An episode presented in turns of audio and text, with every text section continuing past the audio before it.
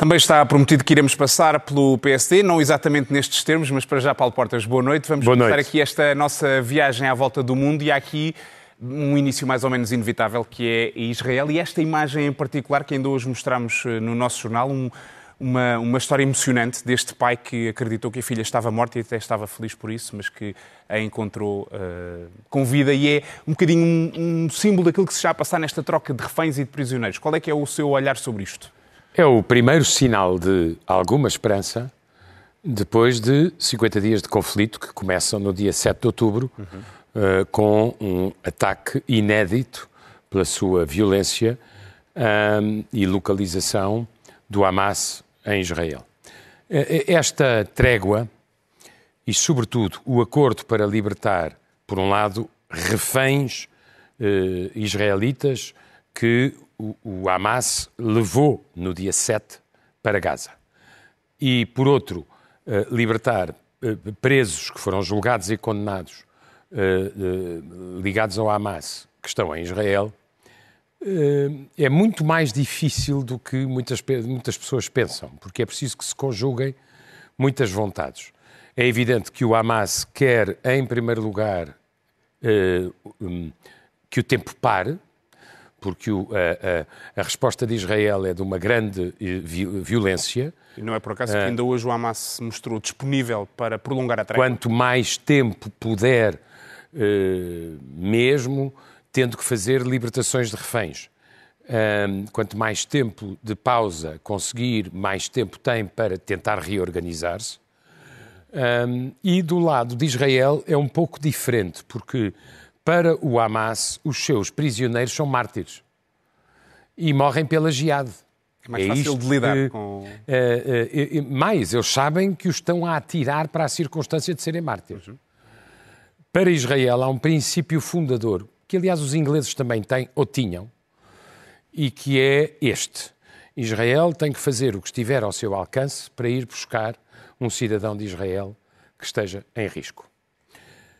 Um, e eu tenho, devo dizer-lhe, uma certa simpatia por esse princípio, porque acho que é o que um Estado deve fazer pela sua nação.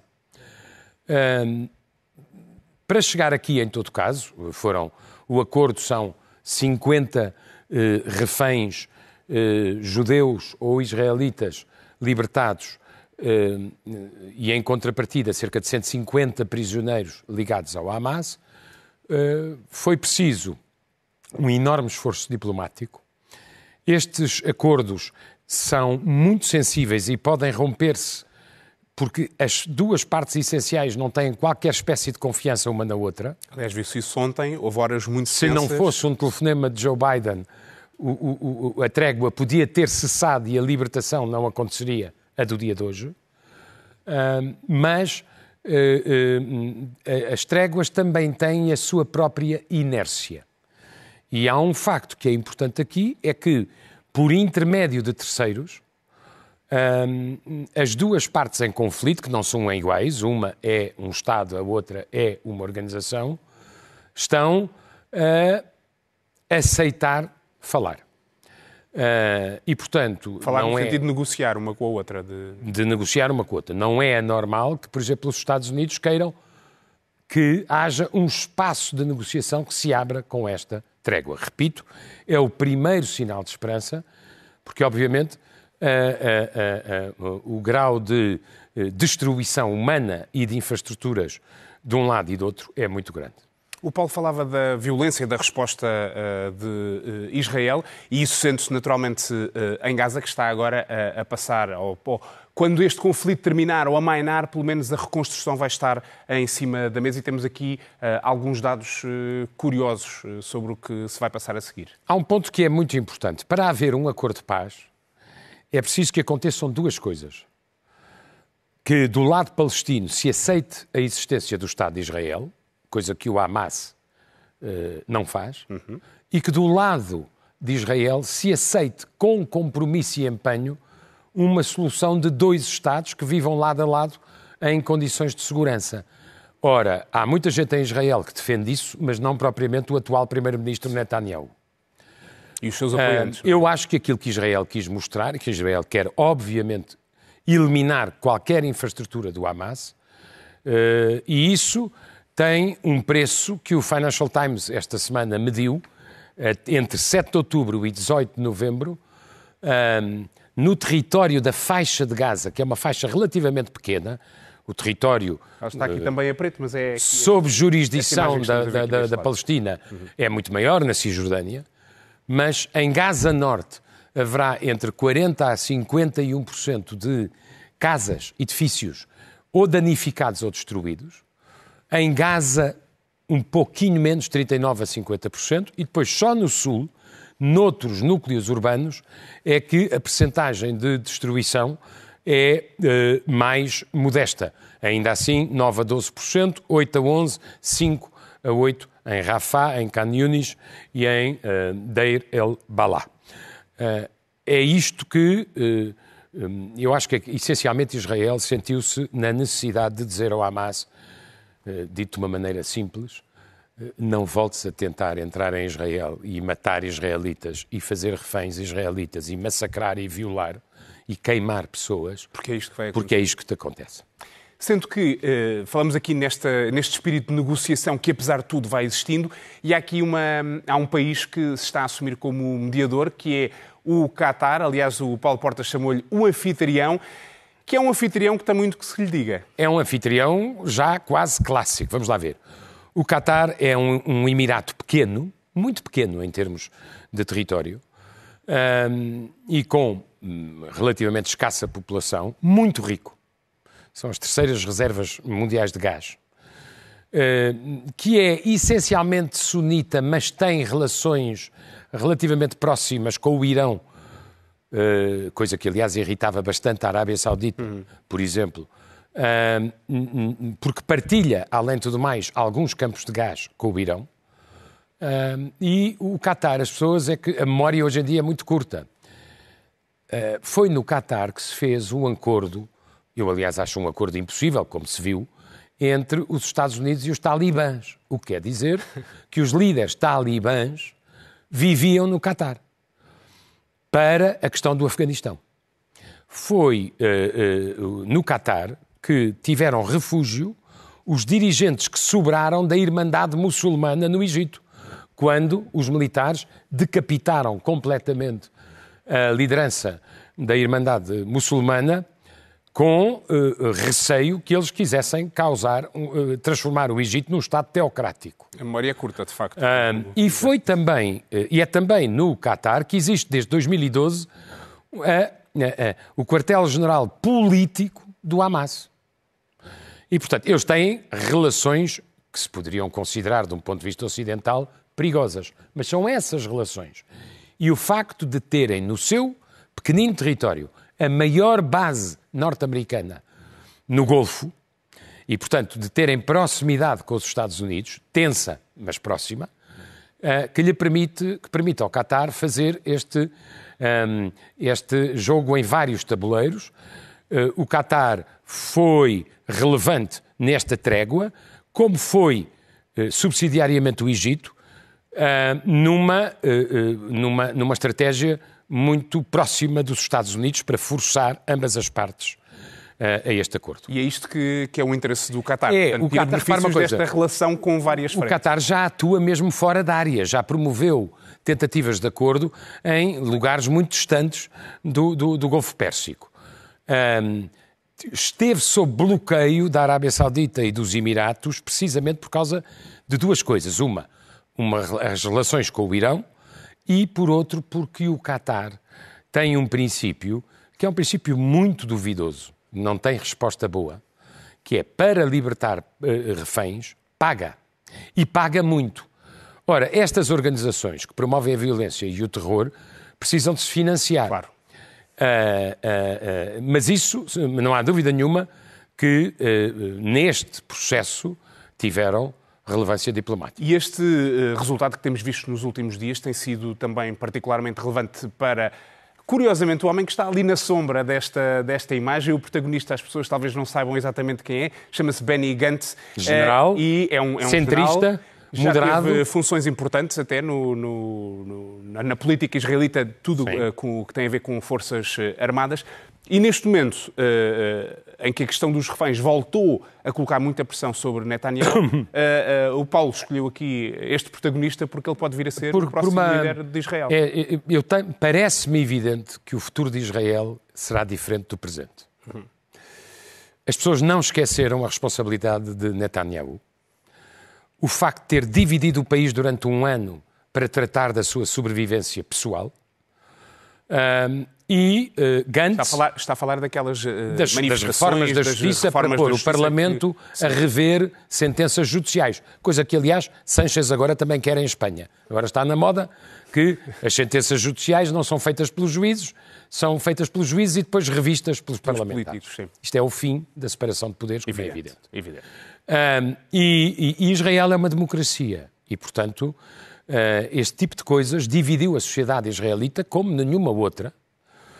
O que é que acontece? O líder da oposição foi patriota no sentido de uh, eu aceito ir para o gabinete de guerra, como aconteceu com os trabalhistas e com os liberais uh, ao lado de Churchill durante a guerra. Uhum. que não é um do meu... de unidade nem nada que Nada disso. é só para tratar do conflito. Certo e Gantz, que é uma pessoa moderada e bastante sensata, qualidades que eu não tenho a certeza que existam em Netanyahu. Pelo menos esta nova versão, a versão mais recente. Uh, e, uh, e, e, todas as sondagens confirmam uma coisa. O país parece querer esquecer-se de Netanyahu e do seu ciclo e parece premiar um homem que foi apenas para o gabinete de guerra, que se, pôs como condição suspender qualquer reforma judicial ou outras, e que as pessoas respeitam como militar. Estamos a falar aqui, um homem de centro-esquerda? É, não, um homem de centro. Centro. Tem um, um e não dele. Netanyahu e, está mais Netanyahu agora... já foi tudo. Sim. Do centro para a extrema-direita já foi tudo. Como dizia alguém, para explicar com muita lucidez uh, o atual governo de Israel, diziam, uh, repare, é o primeiro governo em que Netanyahu é o mais moderado. Portanto, imagino que é o resto. Imaginamos. Há uma coisa que eu queria aqui salientar. Estes dois números, 43, 18, uhum. são o número de deputados que são atribuídos a Gantz ou a Netanyahu se houvesse eleições hoje. Portanto, os 18 para Netanyahu. Ou seja, Netanyahu perderia larguíssimo Sim. as eleições. E o segundo ponto, que lhe mostra a dificuldade, e a dificuldade que, por exemplo, os americanos têm em convencer o governo de Israel de algumas coisas que tem que fazer, é que esta troca de reféns teve votos contra no gabinete israelita alargado. Não teve no gabinete de guerra, mas teve no gabinete alargado. Em particular... Ou seja, dos ultra-ortodoxos. Certo. Que são aqueles que querem que eh, os seus filhos não vão ao serviço militar e que os outros que vão ao serviço militar e trabalham paguem um rendimento mínimo para eles se dedicarem apenas às suas tarefas religiosas. E isto é relevante até porque é pouco usual. Normalmente as guerras acabam por favorecer quem Em princípio, o chamado comandante em chefe uhum. consegue reunir à sua volta. Aqui não é assim. É reunir à volta da bandeira de Israel, que foi ameaçada como nunca no dia 7 de E isso faz toda a diferença. Vamos eh, mudar aqui de geografia para uma mais próxima de nós. Estamos a ver aqui uh, um slide que o Paulo chamou de o trilema, já lá vamos perceber exatamente o que é que isto quer dizer, mas estamos a falar de uma crise grave é em Berlim, crise grave provavelmente não se... na maior economia da Europa. E estamos a falar de uma crise constitucional. É uma crise constitucional porque na Alemanha, felizmente, o Tribunal Constitucional é independente do governo. Nós podemos concordar ou discordar das suas sentenças, mas não se põe em causa a sua independência. E o que acontece é que, talvez por desleixo do atual governo alemão, uh, a sucessão de crises que o mundo teve que enfrentar, e a Alemanha também, até por ser a maior potência industrial da Europa, levou a que o governo alemão uh, tivesse um orçamento e depois tivesse uma espécie de, fora do orçamento, uma série de fundos. Já são 29. Fundos para a defesa, fundos para o clima, fundos para a energia, fundos para os chips. Portanto, dinheiro que escapava ao eram, orçamento. Eram mini orçamentos fora do orçamento. Uhum. E um, o Tribunal Constitucional, uh, de repente, dá, uh, faz uma sentença que põe em causa a transferência de fundos não usados na pandemia para a ação climática, 60 mil milhões de euros, é muito dinheiro, e põe em dúvida que possa continuar esta prática de fazer fora do orçamento despesa que tem que ser financiada e, portanto, tem que se garantir as fontes de financiamento. Obviamente, uma parte delas são orçamentais. Como Sendo único. Que, já agora, para, para, para que os nossos espectadores eh, saibam como é que isto é diferente na Alemanha, o endividamento, os limites ao endividamento estão, Era, estão na Constituição. Na Constituição. Uh, as situações excepcionais que nós vivemos permitiram a sua suspensão, mas a Alemanha eh, preparava-se para voltar a, uh, uh, a assumir a disciplina orçamental. E isto é um tiro no porta-aviões. Uhum. E a coligação, que já é difícil, porque tem os verdes que querem gastar mais na ação climática e os liberais que querem voltar à disciplina, que é a tradição alemã por causa da sua memória, ou seja, contas equilibradas, inflação baixa, Sempre foi, pouca aliás, dívida. o mantra alemão. Eles sabem o que é que esteve na origem da ascensão de Hitler. E, um, e eles têm um trilema, em certo sentido. Ou para cobrir estes 60 mil milhões de euros, cuja despesa já está suspensa, um, eles têm que ou fazer cortes, ou aumentar impostos, ou aumentar a dívida e o déficit. Tudo isso impopular e com problemas. Tudo isto dá problemas na coligação e na opinião pública. Portanto, há aqui um drama É apenas político. para chamar a atenção que eu acho que este é um assunto muito sério no quadro europeu. Sem dúvida. E há um drama político na Alemanha, há um drama político uh, na Holanda.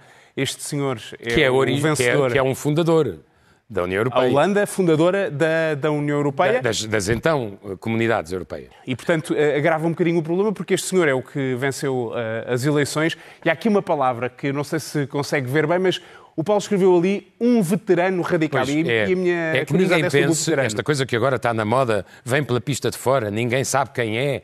Uh, vamos lá ver. Uh, Aparecem do nada, não apare... é o caso. Este senhor já lá está há 25 anos.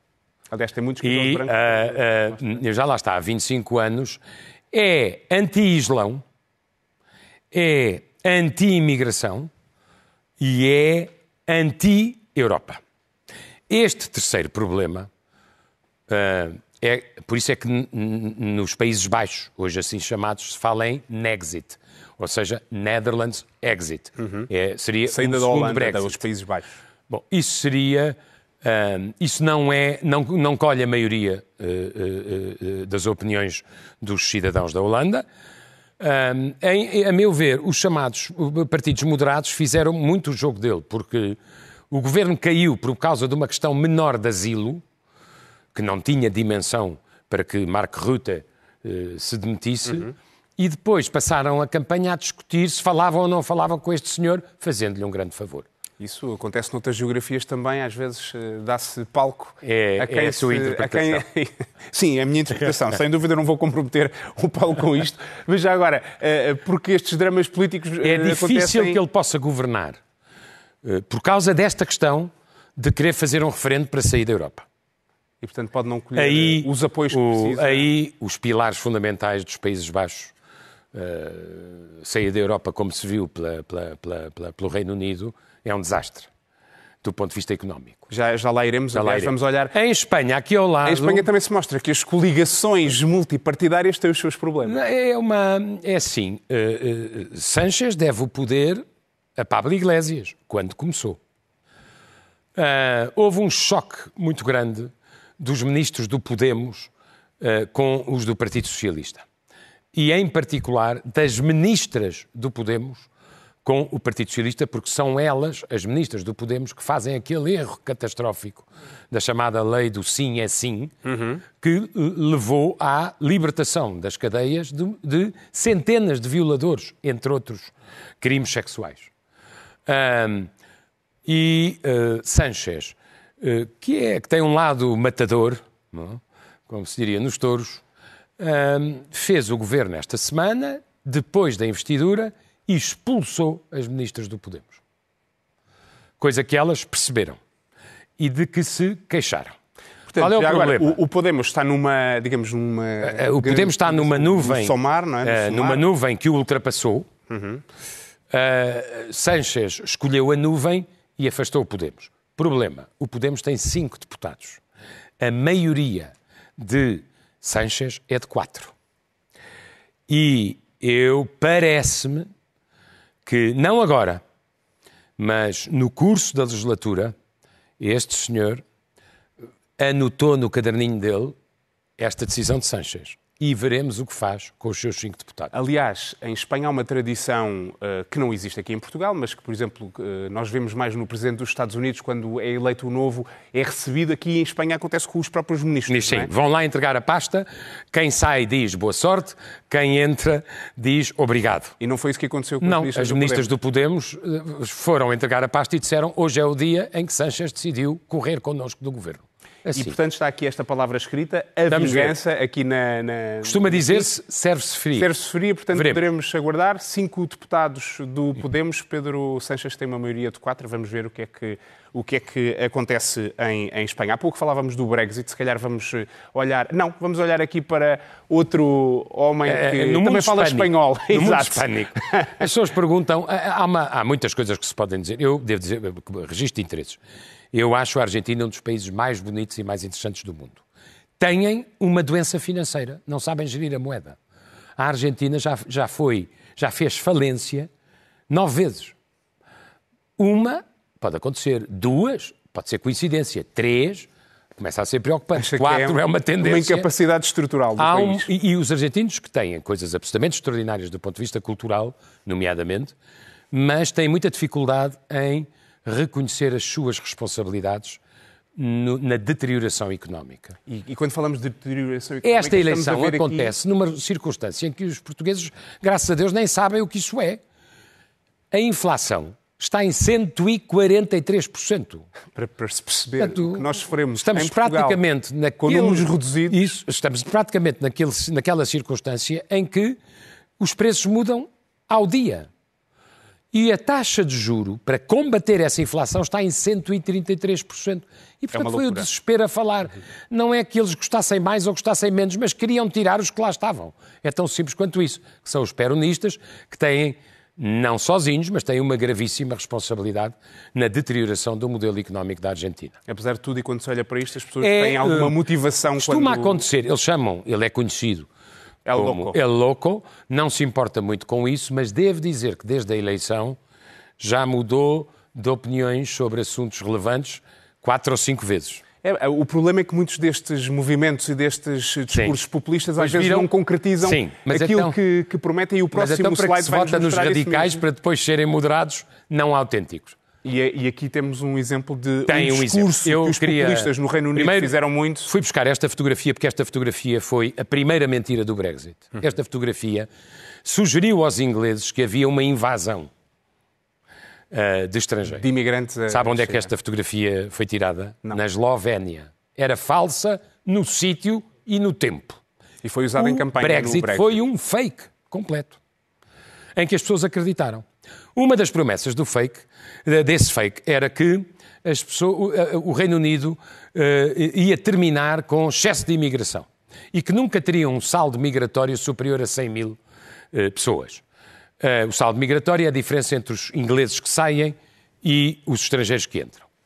O saldo migratório em junho de 2023, que é a contagem do ano para junho de 2022, atingiu o recorde histórico. 745 mil pessoas com visto de trabalho. Isto é imigração legal. O que é que isto significa? Que a economia inglesa precisa de qualquer coisa desta ordem de grandeza.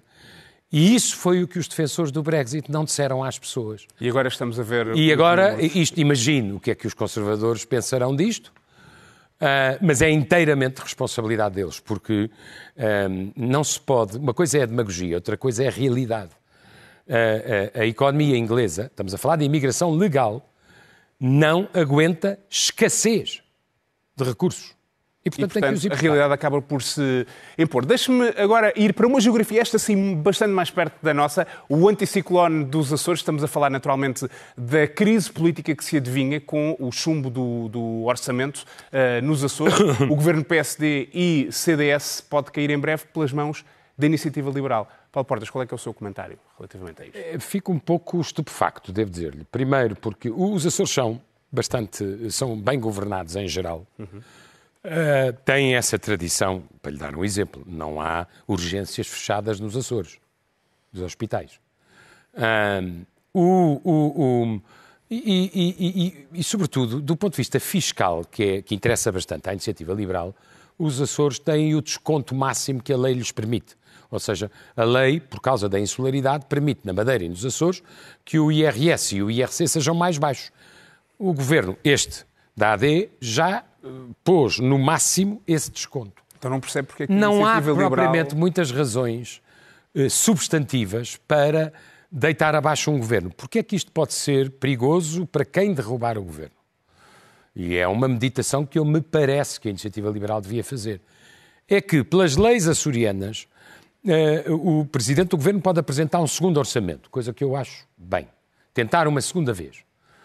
Veremos se o presidente da República uh, dá esse benefício da dúvida. Ou se decide já deitar abaixo. Se isso não acontecer, ou se esse orçamento uh, também for chumbado, como aconteceu com o primeiro, isso significa que ali pelo meio de fevereiro, ou seja, muito perto das eleições nacionais, a iniciativa liberal, não só, mas a iniciativa liberal em particular, dá um sinal de que não viabiliza governos do PSD e do CDS. E isso pode vir aterrar na própria isso campanha das seguramente aterrará na campanha Então, já que falamos de, de, do continente, houve este fim de semana o congresso do PSD. Aliás, Montenegro ou figuras do PSD acabaram por falar muito e criticar muito a iniciativa liberal, que já, não, eh, já disse que não está disponível para coligações pré-eleitorais, mas também vimos este senhor, Cavaco Silva, a dar aqui um apoio. Como é que acha que correu este Congresso a Luís Montenegro? Com toda a eh, franqueza, acho que Luís Montenegro saiu uh, mais forte do que entrou. Desse ponto de vista, acho que a organização do Congresso lhe correu de feição. Não era para discutir grandes questões estratégicas. Obviamente, a questão de fazer ou não fazer uma coligação pré-eleitoral é relevante, mas não era discutida aqui. Uhum. Um, como eu demonstrei na semana passada, com uma mera simulação dos resultados de 2019. Uma coligação PSD, CDS e L dá automaticamente mais 10 deputados ao centro-direita. Não é pouca coisa. Aliás, se fosse apenas PSD, CDS, por causa do método dava mais 5. Portanto, nós não estamos a falar de trocos entre aspas, estamos a falar de diferenças que podem ser muito relevantes para saber quem governa o país. Eu achei que Luís Montenegro tinha sido humilde quando disse aquela frase, eu sei que as pessoas esperariam mais do que aquilo que eu pude demonstrar até agora. Até agora. Uhum. É um princípio de benefício da dúvida. Achei que tinha sido racional, o, o, o PSD percebeu, finalmente, creio eu, que Portugal se transformou num país onde o grupo etário fundamental está acima dos 60 anos. E começou por fazer uma proposta que é um começo de conversa com essa geração. A proposta, há aqui vários eh, problemas de comunicação, mas não é, como poderia ter parecido, um, um aumento generalizado das pensões, é uma melhoria significativa do complemento solidário dos idosos. Aliás, o PSD hoje andou aqui a tentar mas é, mas é isso, recompor essa mensagem que não terá passado... Uma, uma pensão é um direito. O complemento de solidário de idosos é um complemento, como a palavra diz, de rendimento. Imagine que tem uma pensão mínima à volta dos 300 euros e que aluga um quartinho, tem mais 100 euros. O seu rendimento são 400. Certo. Em 2023. Uh, o, o, o, o, complemento solidário de idoso uh, dá a diferença entre os 400 e o valor que a lei fixa como rendimento um, uh, aceitável do, pensionista, que é um valor que está em 550. Portanto, nesse caso daria 300 mais 100, a diferença para 550 seriam 150. Isso já existe para 170 mil idosos em Portugal uh, e obedece a uma condição de recursos, não é dado indiscriminadamente. Uh, e implica que seja pedido e aceite, ou seja, que seja comparado que seja a situação patrimonial e o rendimento dos idosos. Finalmente, uh, também me pareceu importante que estivessem, durante o, que durante o Congresso, estivessem a falar do PSD e não de outros partidos. E é sempre importante, aliás, como já, uh, repito, vimos noutras, noutras partes do mundo ou noutras partes da Europa. Paulo Portas, havia mais assuntos para falarmos, mas o nosso tempo chegou ao fim. não vamos conseguir eh, ir a Eu queria outros- falar de Sam Altman e do que aconteceu na, no na- chat o homem que foi no Open despedido AI, e readmitido. mas falaremos na teremos, certamente até porque a teremos tempo. inteligência artificial não vai a lado nenhum e ela veio Não, para, eh, sobretudo para foi porque o que aconteceu não foi resolvido pela inteligência artificial, foi resolvido pela inteligência humana. Felizmente ainda há limites Bem ou mal, não sei, mas foi resolvido pela artificial. inteligência humana. Paulo E, Portas, e- e eh, falaremos de livros para a semana também, não é? é isso. E, e Então, desejo-vos uma boa semana aí em casa.